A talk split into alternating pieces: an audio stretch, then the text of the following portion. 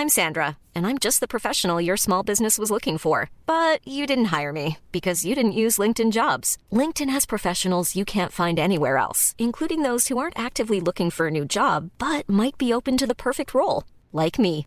In a given month, over 70% of LinkedIn users don't visit other leading job sites. So if you're not looking on LinkedIn, you'll miss out on great candidates like Sandra. Start hiring professionals like a professional. Post your free job on linkedin.com/people today. La Russie se prépare-t-elle à lancer une guerre des étoiles? Alors dit comme ça, ça paraît un petit peu euh, exagéré, mais c'est ce que euh, laisse entendre un certain nombre de responsables américains. La Russie souhaiterait euh, en effet envoyer une arme nucléaire, soi-disant, dans l'espace. Mais alors, de quoi s'agit-il exactement? Faut-il s'inquiéter de tout ça? Bref, on va faire le point sur ce qui est de l'ordre des rumeurs, ce qui est de l'ordre de choses davantage vérifiées. Salut, c'est Hugo, j'espère que vous allez bien. C'est donc le sujet à la une des actualités du jour aujourd'hui. Je réalise d'ailleurs que, autant ça faisait des semaines qu'on avait quasiment pas parlé de la Russie, autant là ça fait plusieurs sujets d'un coup sur euh, la Russie. Mais évidemment, on va continuer à traiter euh, davantage d'actualités euh, nationales et d'autres sujets internationaux dans les prochains jours. Ce mercredi donc, des hauts responsables américains ont annoncé que les États-Unis faisaient face à une grave menace pour leur sécurité. Et concrètement, Michael R. Turner, qui est le président républicain de la commission du renseignement de la Chambre des représentants, donc c'est l'équivalent de l'Assemblée nationale en France, a évoqué dans un communiqué une capacité étrangère déstabilisante et très sérieuse. Alors cet élu euh, républicain, donc euh, du camp de Donald Trump, n'a pas donné euh, plus d'informations, mais d'après les informations des médias américains ABC News ou encore The New York Times, eh bien ces informations concerneraient en fait la Russie et plus précisément une arme nucléaire qu'elle souhaiterait développer pour l'envoyer dans l'espace, ce qui serait alors une première. Alors concrètement, de quoi s'agit-il? En fait, selon le New York Times qui s'est entretenu avec un responsable américain ce serait un satellite armé qui aurait la capacité de détruire des satellites militaires américains et euh, ceux aussi de leurs alliés. Les satellites, évidemment, ils peuvent permettre aujourd'hui eh bien, aux États-Unis de communiquer en transmettant euh, des signaux euh, téléphoniques ou Internet, mais ils sont aussi utilisés pour surveiller des activités militaires, recueillir donc des renseignements via des cartographies ou autres. On n'a pas trop eu l'occasion d'en parler sur la chaîne et dans ce format des actus du jour, mais donc les satellites sont un atout extrêmement stratégique pour euh, les différentes euh, puissances mondiales. A à noter d'ailleurs que la France hein, possède aussi euh, des satellites militaires qui peuvent être utilisés notamment pour des missions de surveillance, de reconnaissance et là aussi de communication. Le truc c'est que en mettant en place une telle arme nucléaire contre des satellites, la Russie en viendrait à remettre en question le traité de l'espace qui a été signé en 1967, un traité signé pendant la guerre froide donc avec les États-Unis d'un côté et l'Union soviétique de l'autre côté. Ce traité à l'époque il avait permis euh, d'établir des principes de base du droit international de l'espace. Il interdisait, et il interdit encore notamment les armes nucléaires développées donc pour l'espace. Mais à noter que ces rumeurs et ces questions en réalité c'est pas nouveau, hein. ça fait des années, des décennies même que la Russie continue à développer, comme les autres puissances mondiales, des euh, capacités spatiales, en menant donc une militarisation de l'espace, et c'est loin d'être le seul pays. Un rapport américain qui a été publié euh, l'an dernier par le Centre d'études internationales et stratégiques explique notamment que la Russie travaille sur des armes capables d'aveugler d'autres satellites et donc de les rendre inutilisables. Enfin, pour que le contexte soit bien clair, le président russe Vladimir Poutine avait déjà annoncé l'an dernier vouloir suspendre sa participation à l'accord New Star sur le désarmement nucléaire qui devrait donc prendre fin en 2026. Ça montre qu'il y a donc une tendance assez importante à cet armement. Alors en l'occurrence, là où ça inquiète pas mal les responsables américains, c'est qu'on ne connaît pas exactement, en tout cas publiquement, son stade d'avancement. Et par ailleurs, ce qu'il faut noter, c'est que selon le New York Times, pour le moment, les États-Unis n'ont pas la capacité de se défendre face à une potentielle attaque de ce type dans l'espace. C'est donc un enjeu important aussi de défense ou de contre-attaque de la part des États-Unis. En tout cas, de son côté, Michael R. Turner, donc euh, cet élu républicain dont je vous parlais à l'instant, a indiqué qu'il n'y avait pas, je cite, lieu de paniquer car la menace ne serait pas urgente. Cependant, il a demandé au président américain Joe Biden de déclassifier toutes les informations liées à ce sujet. C'est un sujet qui fait débat déjà sur le fait d'avoir mené cette alerte-là parce que ça pourrait eh bien, faire comprendre du coup à la Russie que les États-Unis sont au courant de ces avancées-là. Il y a donc tout un débat sur la déclassification potentielle des informations hein, sur ce sujet-là. Comme je vous le disais, on va continuer à traiter d'autres sujets dans les prochains jours, mais c'est vrai qu'il y a eu beaucoup d'actualités liées à la Russie ces derniers jours, et c'est bien de parler de différentes régions et de différents sujets. On a parlé de la Chine il y a quelques jours d'un point de vue économique, on parle beaucoup régulièrement des États-Unis, on va continuer à en reparler avec la présidentielle qui arrive. L'actualité internationale en général, en plus de l'actualité nationale, on essaie de trouver un équilibre.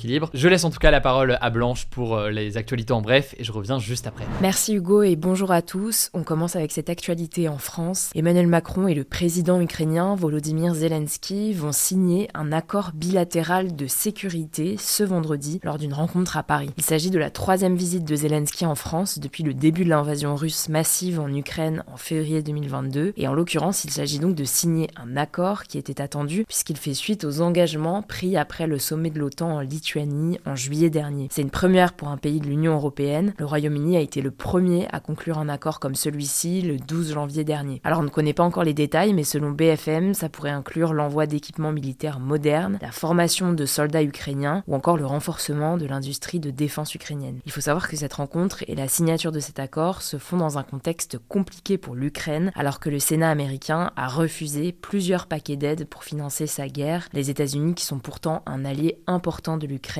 On suivra donc ça demain. Deuxième actu, au Liban, 10 personnes, dont 5 enfants, ont été tuées par des frappes israéliennes sur des villages au sud du pays ce mercredi, selon les autorités locales. Parmi les 10 personnes tuées, 7 étaient des civils membres d'une même famille et les 3 autres étaient des membres du Hezbollah. Le Liban, c'est un pays voisin d'Israël et ces frappes de l'armée israélienne font suite à un tir de roquettes lancé depuis le Liban qui a tué une militaire israélienne de 20 ans. L'armée israélienne assure de son côté avoir visé, je cite, des cibles terroristes du Hezbollah, le Hezbollah étant un mouvement islamiste libanais classé comme organisation terroriste qui est allié du Hamas. En fait, depuis l'attaque meurtrière du 7 octobre en Israël, le Hezbollah vise des positions militaires israéliennes à la frontière en soutien au Hamas. De son côté, Israël bombarde régulièrement le sud du Liban et mène des attaques ciblées contre des responsables du Hezbollah. On suivra donc ça dans les prochains jours. Troisième actu, Donald Trump sera jugé dans un procès pénal à partir du 25 mars. C'est historique car c'est une première pour un ancien président américain. Il est accusé d'avoir tenté de cacher dans les comptes de son entreprise le paiement de 130 000 dollars qu'il aurait versé à Stormy Daniels, une ancienne star de films pornographiques. Ce versement a eu lieu juste avant la présidentielle de 2016 qu'il a remporté pour que Stormy Daniels se taise sur leur relation en 2006. Au total, il est accusé de 34 fraudes comptables. A noter qu'une enquête a par ailleurs été ouverte sur sa tentative de renverser le résultat de la présidentielle de 2020 face à Joe Biden. Et d'ailleurs, vu qu'on parle des États-Unis, une fusillade a eu lieu ce mercredi à Kansas City lors d'une parade qui célébrait la victoire de l'équipe des Chiefs de Kansas City au Super Bowl. Au moins une personne est décédée et 23 ont été blessés. La police a écarté la piste terroriste et indiqué que l'origine de la fusillade était, je cite, un différent entre plusieurs personnes. En tout cas, le FBI, donc le service de renseignement intérieur aux États-Unis, a mis en place un site internet pour demander des vidéos sur la fusillade. On suivra ça. Quatrième actu, l'Allemagne est devenue la troisième puissance économique mondiale devant le Japon. La principale raison, c'est la chute du yen, donc la monnaie japonaise, selon des données préliminaires du PIB japonais publiées ce mercredi. En fait, selon le média Libération, c'est une annonce surtout symbolique qui montre davantage les difficultés économiques du Japon plutôt qu'une bonne période pour l'Allemagne. En effet, si on regarde les chiffres plus en détail, l'économie japonaise a progressé de 1,9% en 2023, alors que l'économie allemande a baissé de 0,3%. En tout cas, l'Inde pourrait dépasser le Japon et l'Allemagne d'ici à 2026 et 2027, selon des chiffres du Fonds monétaire international. Les deux premières places sont occupées par les États-Unis, puis la Chine. Cinquième actu en France, une quinzaine d'établissements scolaires ont finalement décidé de ne pas tester le port de l'uniforme à l'école, selon les informations de RMC. En fait, la date limite de dépôt de candidature pour lancer cette expérimentation dans son établissement, qui était ce jeudi, a été reportée au mois de juin. La raison, selon RMC, c'est que pour le moment, la mesure ne fait pas du tout l'unanimité. Alors il y a plusieurs cas. Le premier, c'est quand les élèves ont été concertés et qu'ils ont voté contre le port de l'uniforme. Il y a aussi les cas des écoles maternelles et primaires qui ont fait face à l'opposition des parents d'élèves. Le dernier cas, c'est celui des établissements qui n'ont toujours pas décidé et qui organisent des votes des conseils d'école ou d'administration. Sixième actu, au Royaume-Uni, les actes antisémites sont à leur plus haut historique selon l'association de protection des juifs Community Security Trust. Pour vous donner une idée, 4103 actes antisémites ont été comptabilisés en 2023, soit près du double du précédent record enregistré en 2021. Selon l'association, les deux tiers de ces actes ont eu lieu après l'attaque du Hamas contre Israël du 7 octobre et la riposte d'Israël à Gaza. A noter que fin octobre, le chef de la police de Londres avait déclaré que les actes antisémites avaient été multipliés par 14 et les actes anti-musulmans par 3. James Clervelly, le ministre de l'Intérieur britannique, a qualifié cette hausse des actes antisémites de, je cite, vraiment déplorable et a promis de faire tout ce qui est en son pouvoir sur la question. On termine avec cette actu culturelle. À l'occasion de la Saint-Valentin, Marvel a dévoilé le casting du prochain film Les 4 Fantastiques. Alors on savait déjà que Pedro Pascal, qui a récemment joué dans les séries The Mandalorian ou encore The Last of Us, carnerait Mister Fantastique,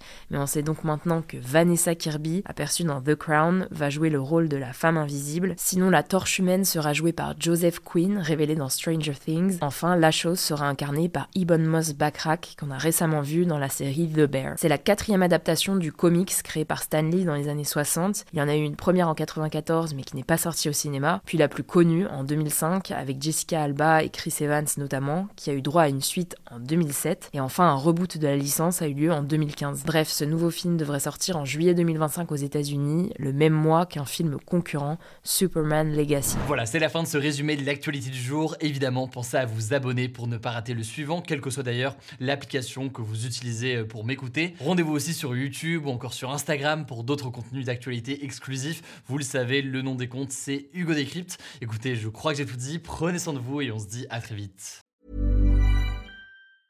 Hey, it's Paige DeSorbo from Giggly Squad. High quality fashion without the price tag. Say hello to Quince. I'm snagging high-end essentials like cozy cashmere sweaters, sleek leather jackets, fine jewelry, and so much more. With Quince being 50 to 80% less than similar brands. And they partner with factories that prioritize safe, ethical, and responsible manufacturing. I love that. Luxury quality within reach. Go to quince.com slash style to get free shipping and 365 day returns on your next order. Quince.com slash style.